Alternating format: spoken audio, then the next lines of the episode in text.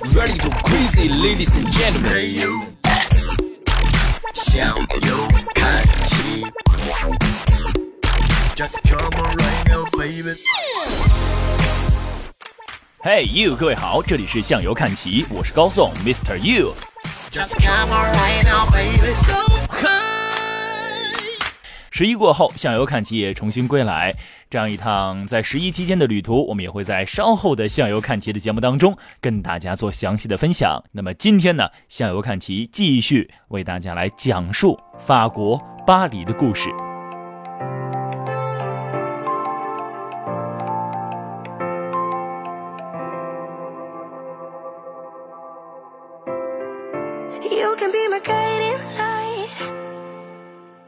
在上一期节目当中，我们聊到的是关于法国巴黎的一些概述。那么从今天开始，我们要按照不同层级的推荐，为大家来介绍巴黎的不同之美。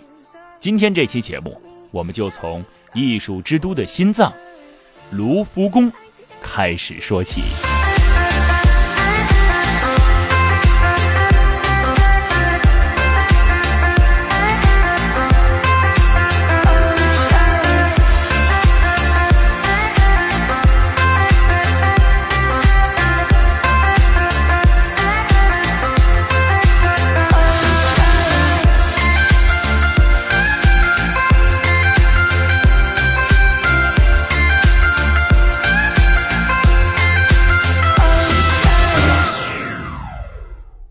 卢浮宫在巴黎的中心，是整个艺术之都的心脏，也是整个法国的心脏。它被看成是全世界最牛的地方，能够参观这里的人都是幸运儿。但是因为它太大了，看点太多了，走起来太累了，大多数人一掉进这海洋就会迷路。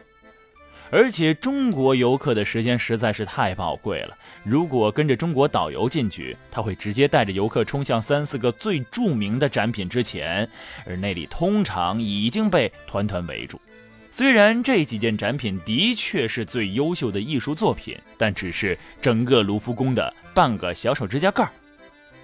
接下来，如果你有两到四个小时在里面转一转，一定不要错过机会去看看卢浮宫引以为荣的那些宝贝。无论你以前是否在印刷品上见过它们，当你站在活生生的艺术品面前，亲眼看到真东西，感受绝对不一样。除了价值连城之外，这些顶尖的艺术品是世界上独一无二的，由天才亲手绘出、刻出或者凿出，而这样的天才在几千年的历史上不过几百人。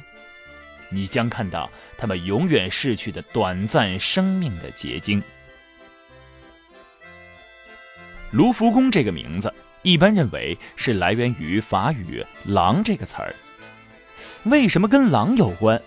这就要考验各位的想象力了。没有人能够给出满意的答案。卢浮宫本来就不是为平民服务的，喜好排场的法国国王曾经用它来炫耀财富和权力。这里的镇馆之宝是弗朗瓦索一世弄来的。除了蒙娜丽莎之外，他对意大利艺术的热爱也使卢浮宫获得了一批重要藏品。此外，也是他拆毁了原来的中世纪古堡，开始兴建宫殿。为迎接他的对手查理五世驾临巴黎，弗朗瓦索一世精心修整了庭院和楼层。后世的历代国王。比如亨利二世、查理九世、亨利三世，甚至于凯瑟琳美第奇，都在上面或者旁边加盖了自己喜欢的建筑。但路易十四终于放弃了卢浮宫，放弃了巴黎，把宫迁到了凡尔赛。在这样的王室更迭当中，卢浮宫的建筑风格无法实现统一规划，显得杂乱无章。在法国大革命期间。卢浮宫变成了国立艺术博物馆，向公众开放。幸而社会动乱不仅没有使卢浮宫失去藏品，反而不断的增加。从教会和流亡贵族那里收缴上来的艺术品也存放到了这里。拿破仑战败之后，法国被迫归还了从欧洲各国掠夺来的艺术品。卢浮宫最重要的一部分藏品是东方和埃及文物。十九世纪，这些拥有古老文明的地区政治混乱，经济衰微，强势的欧洲各国却兴起了大规模的考古活动，将大量珍贵文物搜罗到欧洲。巴黎是几个最大的埃及和东方文物保存地之一，卢浮宫的埃及文物在世界排名第二，仅次于埃及的开罗博物馆。一九八九年，美籍华裔设计师贝聿铭为卢浮宫的地下入口设计的玻璃金字塔落成。虽然它曾饱受争议，但今天它却是游客最喜欢合影留念的大道具。周围总是人流熙攘。除非你起个大早赶赴卢浮宫，否则很难拍到只有自己和这个大金字塔的合影。从金字塔入口经过安检的滚梯来到地下，就开始了真正的卢浮宫之旅。你从服务台可以拿到中文地图。这个时候有三个展馆在三个方向供你选择，三个馆的名字都来自于赫赫有名的姓氏。你可以找到像黎塞留馆。蓄力馆和德农馆。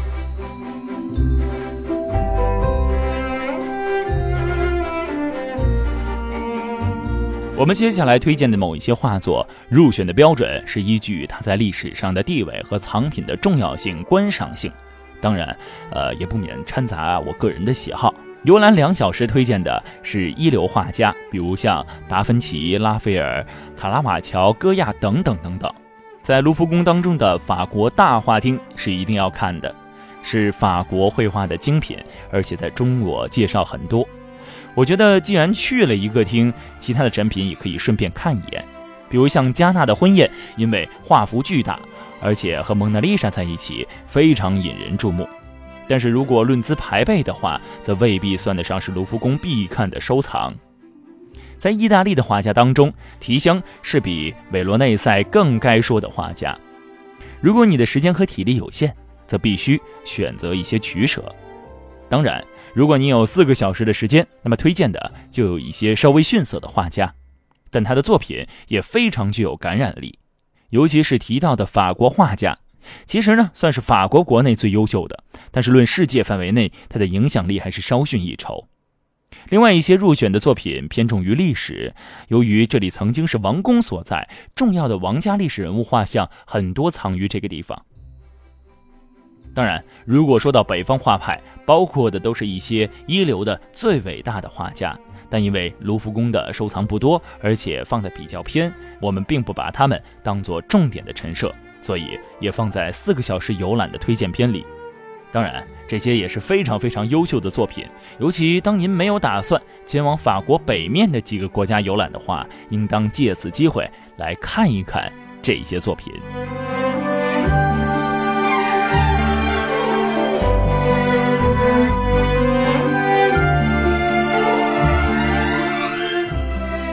在卢浮宫当中有哪些是明星级的作品，也就是画上星号，你必须要去看的呢？比如有达芬奇的《蒙娜丽莎》，米罗的《维纳斯》，还有米开朗基罗的《垂死的奴隶》《胜利女神像》，是导游一定会推荐你看的卢浮宫镇馆之宝。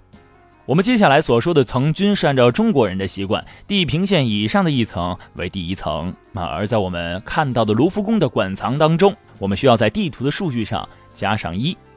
蒙娜丽莎在德农馆的二楼第七展示。我是从十米以外的层层人头上看到的，而且原画非常的小，所以呢，几乎是什么也没看见。我希望你的运气能够比我好。这个女人每天微笑着面对潮水一样的从世界各地涌来的人群，连守护她的工作人员每天都要被射进镜头无数次。达芬奇生前非常钟爱《蒙娜丽莎》这幅画，一直带在身边，原因不得而知。大家猜测原因之一是达芬奇兴趣太广泛，总是忙于各种探索，画画的速度却很慢。这幅作品画了四年，也许他觉得还没有完成。当然，关于这位女士到底是谁，到现在也没有定论。另外，达芬奇的《米罗的维纳斯》啊，它是在蓄力馆一楼的第十四展示当中。这位女神据说是世界上最美的女性，第一个人这么说，大家也就承认了。虽然其仿制品无处不在，但是谁也不能复制出真品中那么温柔细腻的大理石肌肤，那么优雅而庄严的姿态，因为它的残缺更吸引了人们的猜测和争议，这件作品也就更备受关注了。米开朗基罗的垂死的奴隶和被束缚的奴隶是在德农馆一层的第四展示，是因为有瑕疵才得以来到卢浮宫的。他们原来应当守卫在罗马教皇尤利西斯二世的墓陵，这是因为沿袭着中世纪罗马的传统，当时罗马人在墓前树立奴隶像，象征死者的威严和权威。米开朗基罗为教皇设计的墓陵，号称是世界上最大的墓陵，但宏大的工程最终没有完成。米开朗基罗将这两个出现裂痕的未完成的作品赠给一个同乡，后来又转去送到了法国国王的手里。在一层大厅的大理石雕像当中，你可能一眼就能感觉到他们的与众不同。首先，米开朗基罗最喜欢这种很别扭的姿态。和周围舒展优雅的雕像不同，更重要的是，米开朗基罗通过夸张的肌肉给雕像灌注了强悍的生命力，肉体和精神的力量从冰冷的大理石中喷涌而出，其力度是其他雕像家都做不到的。胜利女神像在德农馆一层高高的楼梯之上，当你走上台阶，从下面仰视她傲娇的姿态，会留下非常非常深刻的印象。当然，前提条件是周围的游客不会太多，而且也不太喧闹。尽管卢浮宫人潮涌动，很像大游戏场或者交易场，但是通常不会人声鼎沸。所以，只要你和同伴心态平静，就可以好好的欣赏这尊雕像。在被发现的时候是一堆碎片，如果你仔细看，你会发现拼合的痕迹，而且右翅膀是石膏的复制品。它没有头和双臂，但仅剩的凌空的翅膀和飘飘欲仙的身体迎风舒展，既有女人的优雅高傲，又有着女神的威严。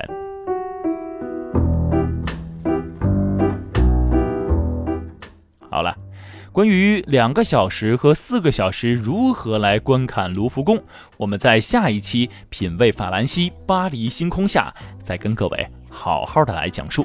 如果对于刚才我介绍的这些艺术作品感兴趣的话，各位可以回复“卢浮宫”这三个字儿到“向游看齐”的微信公众账号，在上面回复之后，你会看到我为您准备的以上这几个必须看的卢浮宫经典镇馆之宝。好了，我是向游小队队长高颂 Mr. You，感谢各位收听，我们下期向游看齐不见不散，See you next time。